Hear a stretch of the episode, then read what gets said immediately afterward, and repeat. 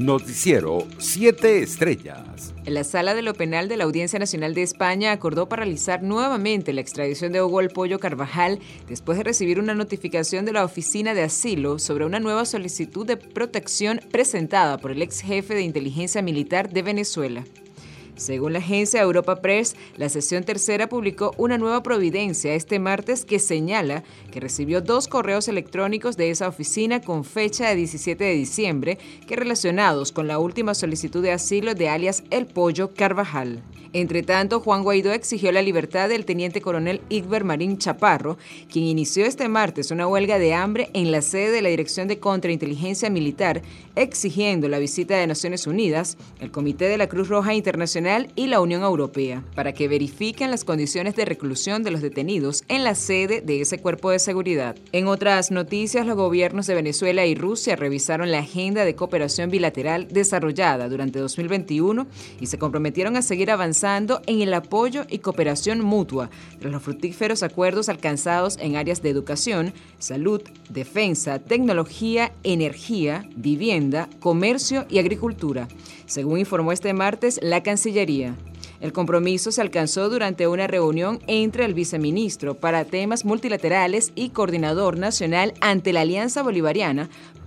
para los pueblos de nuestra América, Tratado de Comercio de los Pueblos Rubén Darío Molina y el embajador de Rusia acreditado en Venezuela, Sergei Melik Bagdatsarov. En otras informaciones, el Instituto Nacional de Migración de la Secretaría de Gobierno en México llevó a cabo el rescate humanitario de 114 migrantes, la mayoría de origen cubano y venezolano, que transitaban en condición irregular por la carretera Tapachula, Huehuetán, municipio de Villa Mazatán, en el estado de Chiapas. Se trata de 31 mujeres y 39 hombres adultos, en compañía de 29 niñas y 25 niños menores de edad, que fueron auxiliados por personal del Instituto Mexicano con servicios de primeros auxilios, agua y alimento. Internacionales. El Comité de Expertos Médicos que asesora al gobierno de Israel sobre la pandemia recomendó este martes una cuarta dosis de la vacuna contra el COVID-19 para las personas mayores de 60 años ante la propagación de la variante Omicron, según informa la prensa hebrea. El primer ministro israelí Naftalit Bennett calificó en un comunicado de muy buena noticia para ayudar a superar el contagio masivo, la recomendación de los especialistas y animó a la población mayor de 60 años a recibir de inmediato la cuarta dosis contra el coronavirus en menos de un año. En México, el canciller Marcelo Ebrard dijo el martes que su país no se plantea aplicar restricciones de viajes al intervenir durante una reunión telemática convocada por el secretario de Estados Unidos, Anthony Blinken, sobre la variante Omicron del coronavirus.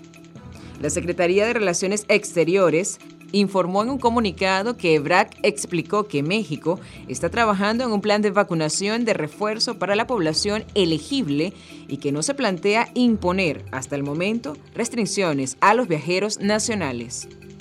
Por su parte, el presidente de Perú, Pedro Castillo, sufrió este martes una nueva baja en su gobierno tras la moción de censura aprobada por el Congreso contra el ministro de Educación, Carlos Gallardo.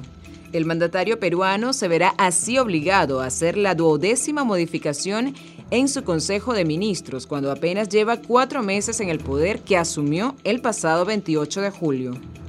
En Cuba, familiares de detenidos por las masivas protestas del 11 de julio pidieron al presidente Miguel Díaz Canel un gesto de altura y amnistiar o indultar a sus parientes. Economía. Estados Unidos entregará 580 millones de dólares adicionales a organizaciones internacionales para combatir el COVID-19 ante el avance de la variante Omicron, dijo el secretario de Estado Anthony Blinken, quien señaló que el rápido avance de la variante refuerza la necesidad de que todos sigamos acelerando nuestros esfuerzos para acabar con esta pandemia, ya que nadie está a salvo hasta que todos estemos a salvo. Los 580 millones de dólares serán destinados a agencias multilaterales, llegando a un total de 19.600 millones de dólares de ayuda internacional proveniente de Estados Unidos, específicamente en el campo de la pandemia, según el Departamento de Estado. Deportes. El entrenador argentino José Néstor Peckerman debutará con la Vinotinto el 28 de enero ante el cuadro de Bolivia